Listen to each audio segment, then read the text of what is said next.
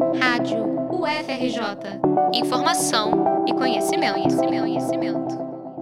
A Rádio UFRJ já começou o Esquenta para o Carnaval de 2024, preparando uma série de reportagens sobre os enredos das escolas de samba do Grupo Especial. Quer saber o que a sua escola favorita vai apresentar na Marquês de Sapucaí? Então embarque com a gente nessa aventura. Alô,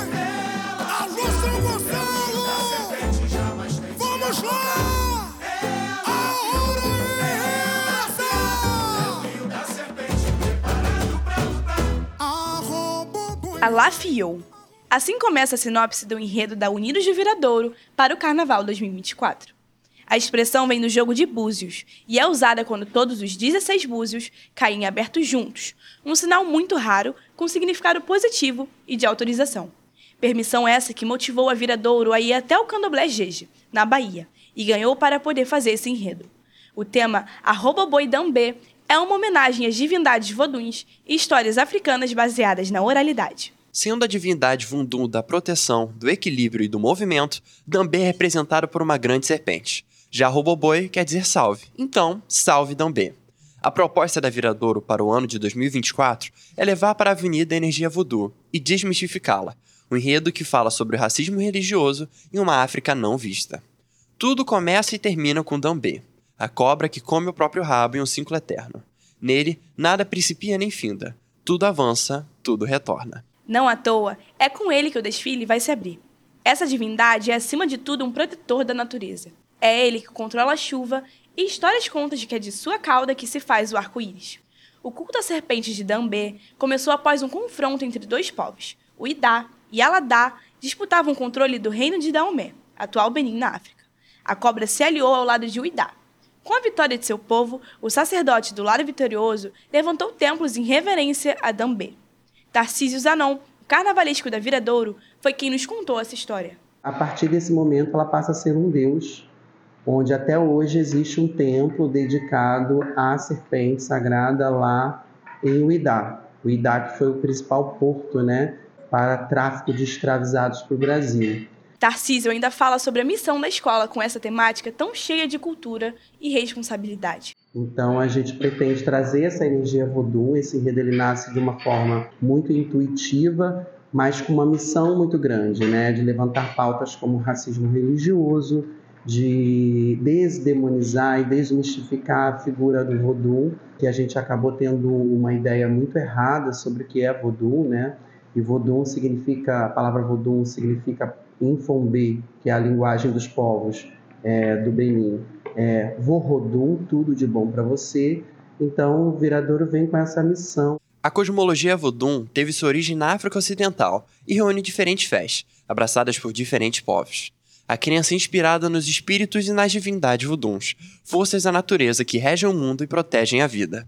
Ao chegarem nas Américas, os cultos sofreram perseguição e racismo religioso por serem erroneamente confundidos com bruxaria. Os próprios bonecos voduns, demonizados pelas crianças europeias, são, na verdade, para cura. No enredo da Viradouro, a escola assume a responsabilidade de falar sobre esse preconceito religioso e de tratar da fé no Vodun Dambê, que começou no reino de Daomé e hoje é cultuado pelo candomblé Jeje. Já consolidado como reino, Daomé tinha em sua linha de frente um dos maiores exércitos que já existiu. As guerreiras Mino, também chamadas de Agogie, eram um grupo militar formado só por mulheres, as mais temidas do mundo. Elas eram esposas do rei de Daomé, consideradas rainhas e guardiãs do reino. Elas também eram responsáveis por buscar a matéria-prima dos ritos, um marfim, encontrado nos chifres dos elefantes. Em seu processo de iniciação, o lado militar se encontrava com a fé. No ritual realizado pelas sacerdotisas voduns, as mulheres soldados faziam um pacto místico de lealdade espiritual entre si, jurando nunca trair umas às outras. As caçadoras de elefantes se provaram como guerreiras exímias, consagradas na fé e nas batalhas, protegidas pelo sobrenatural. Um exemplo da força Vodun e da união feminina.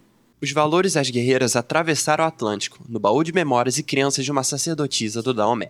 Dentre as mais de 5 mil mulheres que formaram o grupo, uma delas foi escolhida pelos voduns para vir até o Brasil, com o propósito de expandir os cultos por aqui. Ludovina Pessoa, em trono de algum rainha, onde foi iniciada, chegou à Bahia com a missão de fundar terreiros por lá, conseguiu criar dois, um no recôncavo baiano, chamado de Sejundé, e outro em Salvador, o Bogum. O maior deles foi o segundo, uma casa centenária erguida no coração da capital baiana. Lá, Ludovina deu abrigo e apoio às vítimas da revolta dos malês. Ocorrida em Salvador no ano de 1835, foi uma tentativa de escravizados islâmicos vindos da África lutarem pela liberdade contra seus senhores. O episódio se configurou como o maior ato de resistência de escravizados em nosso país e contou com mais de 600 participantes. Ludovina não só apoiou, como também trouxe conhecimento tático de guerra para a revolta, mas essa não teve sucesso. Depois de ter sido denunciada, a revolta dos malês foi rapidamente contida e seus participantes penalizados. Os escravizados foram punidos com açoites, prisões e até mesmo com a morte. Ludovina e o terreiro de Bogum logo se prontificaram para acolher os revoltantes que escaparam com vida, dando apoio e auxílio espiritual. Apesar de contida, a revolta ficou marcada como o acirramento da relação entre as crenças voduns e o Brasil. Mas em um país tão tradicional e tomado pela fé cristã, os terreiros tiveram que se adaptar para serem aceitos e sobreviverem. As sacerdotisas voduns, reunidas com as Irmandades Católicas, começaram a realizar procissões também aos santos católicos, sem perder seus preceitos ancestrais. O sincretismo já era algo real. Muitos usavam da união de crenças distintas para que pudessem cultuar suas origens de forma segura. No Brasil, essa situação foi ainda mais profunda. As mulheres, entre a cruz e a serpente, descendentes das guerreiras Minos, mais uma vez se juntavam para proteger sua fé. E embora fosse uma maneira das sacerdotisas se protegerem no secretismo religioso, também era uma maneira de cuidar do seu povo. As irmandades, elas aconteceram muito ali no século XIX, que era uma forma que os escravizados tinham também de serem aceitos pela sociedade, ao mesmo tempo existiu aquela a questão das alforrias, né? Então era uma forma também de agariar fundos e de cuidar dos seus. Das guerreiras Mino a Ludovina, o samba da Viradouro conta em peso com a presença feminina. E não é por nada. É impossível falar do culto a Dambê sem falar da importância das mulheres que estão por volta. É um enredo que ele depende do feminino, porque se a gente for buscar na história, Dambê ele só era incorporado em mulheres. As meninas, quando elas entravam na fase da puberdade, no século XVIII, lá em África, lá em Uidá, onde hoje é o Benin, segundo relatos, né, ela, ela tocava nas meninas e essas meninas bolavam no santo, vamos dizer assim. Elas viravam quase que mulheres serpentes. O enredo se despede mais uma vez com Dambê, dando lugar ao ciclo sem fim da grande serpente. E se a Viradouro precisou da autorização do candomblé Jeje para o enredo, agora se juntam com o mesmo propósito, a proteção ambiental. A força da energia voodoo se encontra em muitas coisas, mas sobretudo na natureza.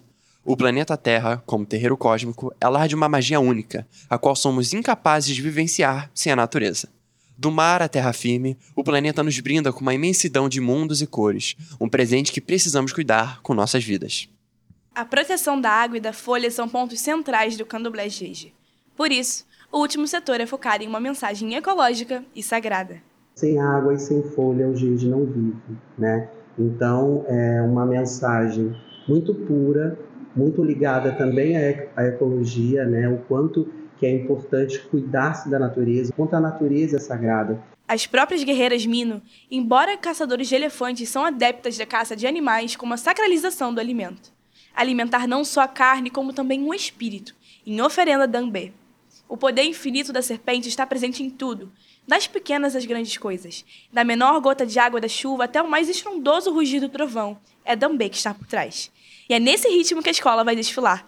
A Viradouro propõe um convite: sair do terreno por uma enorme ponte do arco-íris, na qual embarcaremos em plena Marquês de Sapucaí. Salve Dambê, salve a Viradouro.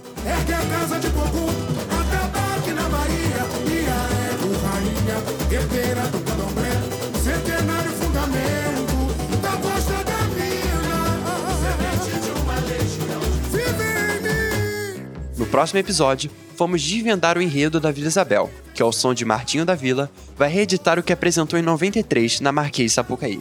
Quer conhecer mais? É só ficar atento à Rádio FRJ para não perder o que vem por aí.